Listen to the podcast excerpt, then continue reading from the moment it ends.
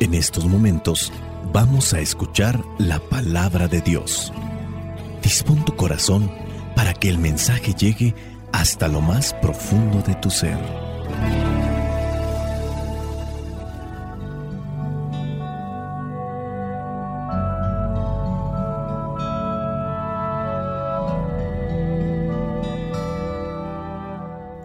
El Evangelio que la iglesia nos presenta para el día de hoy corresponde a Mateo capítulo 8 versículos del 1 al 4. Dice así, cuando Jesús bajó del monte, mucha gente lo siguió. En esto se le acercó un hombre enfermo de lepra, el cual se puso de rodillas delante de él y le dijo, Señor, si quieres puedes limpiarme de mi enfermedad.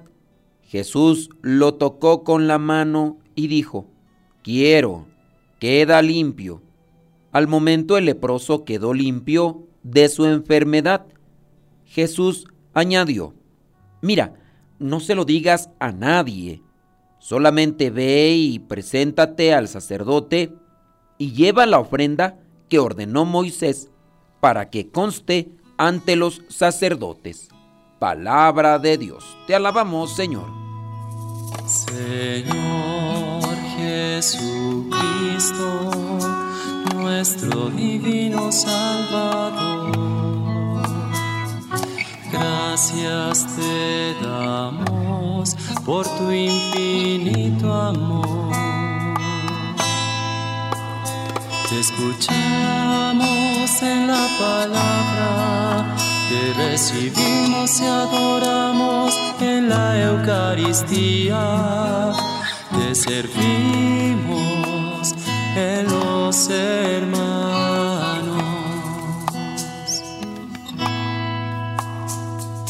Que seamos misioneros como lo quieres tú,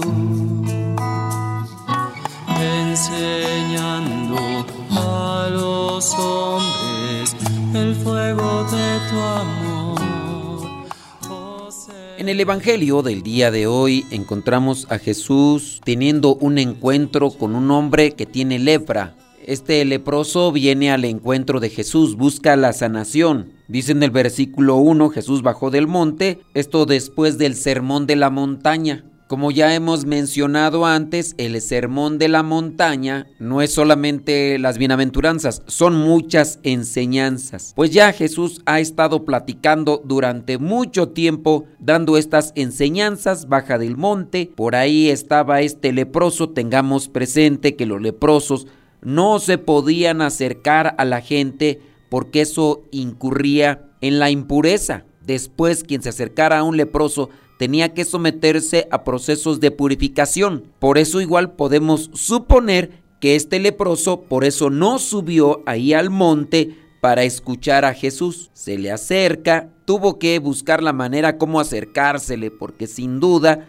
también venía con mucha gente. Pero este leproso alcanza a llegar hasta donde viene Jesús, se pone de rodillas y le hace la petición, ¿quieres, puedes limpiarme de mi enfermedad? Si tomamos en cuenta que estar bendecido por Dios acarrea elogios, alabanzas, así como cuando Isabel, la pariente de la Virgen María, quedó embarazada y después dio a luz, muchas personas fueron a donde estaba ella para felicitarla, porque eso es estar bendecido por Dios. Pero también en el caso de las personas que sufrían de derrames de sangre como la hemorroísa o como este que está leproso o como la que no puede tener hijos, recordemos el caso de la mamá del profeta Samuel, Ana, que incluso las demás personas, en este caso mujeres, se burlaban de ella las otras esposas de su marido porque a costumbre de aquel tiempo y en algunas religiones del Medio Oriente la poligamia, es decir, tener muchas esposas, es considerado legal. Y dentro de esa situación, Ana, por no tener hijos, era causa de burla por las otras mujeres que tenía su esposo.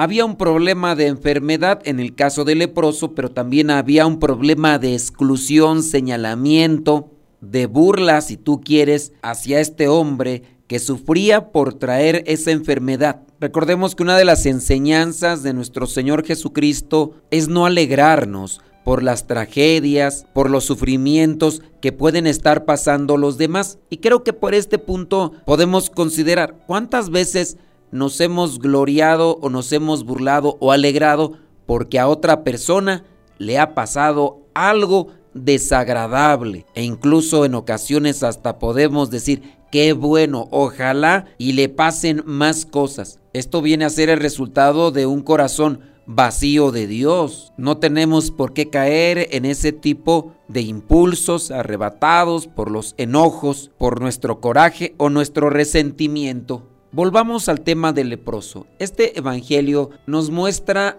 la importancia de acercarnos a Jesús con fe, así como lo hizo el leproso, con esa confianza en su poder sanador. Ahora, quizá no tenemos esa fe del leproso, quizá no tenemos esa confianza, pero podemos trabajarla. Todos los días podemos trabajar en esa confianza con Dios, acercándonos a la oración, meditando su palabra, porque al meditar la palabra estamos conociendo a Dios. Todo esto que realizamos con el Evangelio es para darte a conocer quién es Dios. Antes de hacer la reflexión, nosotros nos ponemos en comunión, en sintonía con Dios. Poco a poco la confianza, poco a poco la fe puede ir creciendo y alcanzar de Dios estos milagros que necesitamos. No importa cuán desesperada sea nuestra situación o cuán excluidos nos sintamos, Jesús siempre está dispuesto a escucharnos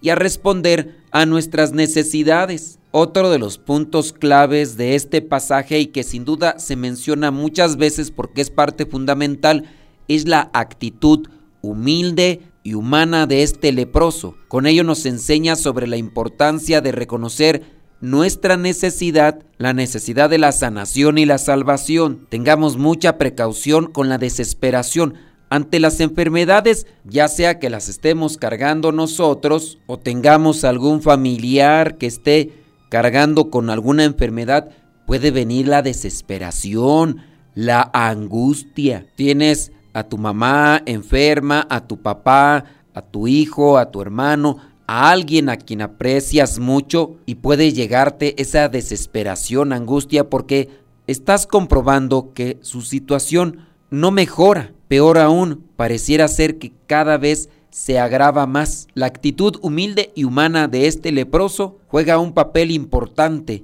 para que nuestra confianza y nuestra fe se incrementen. A menudo podemos ser tentados a depender de nuestras propias fuerzas o a ignorar nuestras debilidades, pero este pasaje nos recuerda que debemos acercarnos a Jesús reconociendo nuestra dependencia de Él. Además, la respuesta compasiva que tiene Jesús aquí en este pasaje hacia el leproso nos muestra su amor incondicional y su disposición para sanar a todos los que vienen a Él. El cuerpo es un ser vivo que tiende a desgastarse. No importa cuán excluidos o impuros nos sintamos, Jesús está dispuesto a tocarnos para restaurarnos. Tocarnos y restaurarnos en el alma, que es donde tenemos que buscar la principal sanación, que es donde tenemos que enfocarnos como resguardo de lo eterno, de lo que nos ayuda y nos sirve en esta vida, pero que sobre todo nos va a servir en la vida eterna. Si quieres, puedes limpiarme de mi enfermedad. Las enfermedades más graves y que más estragos están causando a nivel mundial son las enfermedades del alma, las psicológicas. ¿Cuántas veces no escuchamos que esta parejita también que se miraban, tan alegres que se miraban y han entrado en un conflicto, se han separado? Ahora están entre los pleitos del divorcio, entre los pleitos donde se involucran los temas materiales. Y hablando de esas enfermedades del alma y también los bienes materiales, cuando mueren los papás y han dejado por ahí algunos bienes materiales y los hijos. Entre los hermanos empiezan a pelearse por ver quién se queda con aquello que dejaron los papás. Enfermedades espirituales. Orgullo, resentimiento, coraje, envidia, soberbia, egoísmo. Si quieres, puedes limpiarme de mi enfermedad. ¿Cuántas personas no pueden estar sufriendo dentro de un matrimonio con lo que vendría a ser la lujuria? No hay pureza en sus pensamientos ni en su corazón. Quizá es algo que ya venían arrastrando y que pensaron que con el matrimonio ya se iba a acabar, que con el matrimonio ya se iba a extinguir ese vicio que traían cargando. Y no fue así. Empezó una cosa, después fue otra, y ya después incluso ha aumentado, se ha incrementado. O puede ser hablando de esos resentimientos entre la familia que no se hablan, no se ayudan, y que cuando se mencionan sus nombres solamente es para ofenderse. También que se llevaban antes estos hermanos,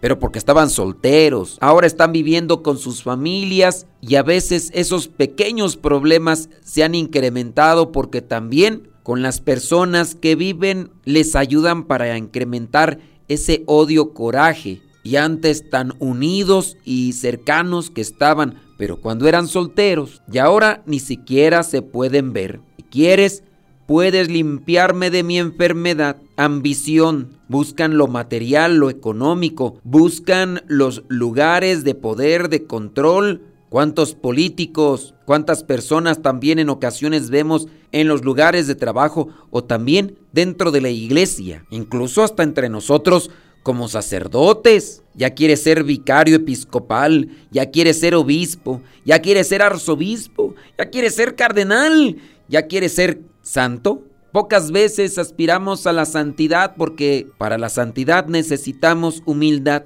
Ya está dentro del grupo parroquial, ahora quiere ser del consejo, ahora quiere ser secretario, ahora quiere ser coordinador. Límpianos, Señor, de esas enfermedades espirituales que nos hacen separarnos de los demás. Si quieres, puedes limpiarme de mi enfermedad ¿Qué enfermedad podemos tener nosotros que nos impide acercarnos a los demás así como no se podían acercar estos leprosos? Está en un lugar de trabajo, siempre anda comiendo solo, busca lugares apartados porque no se puede ver con los demás. Si quieres, puedes limpiarme y Jesús lo tocó con la mano y le dijo, quiero, queda limpio. Al momento el leproso quedó limpio de su enfermedad en cuanto Jesús lo tocó. Tócanos, Señor, para que quedemos limpios de nuestros pensamientos, para que quedemos limpios de nuestro corazón, para que quedemos limpios de nuestros pensamientos, sentimientos, emociones. Que nuestro corazón sea persistente para buscar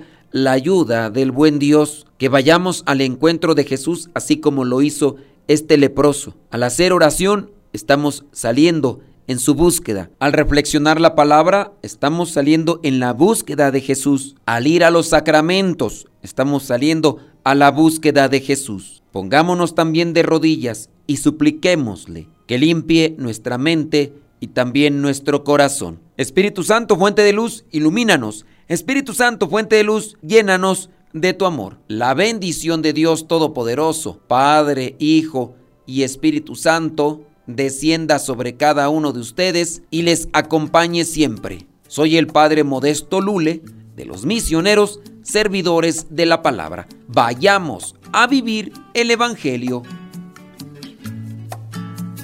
Lámpara es tu palabra para mis pasos, luz en mi sendero.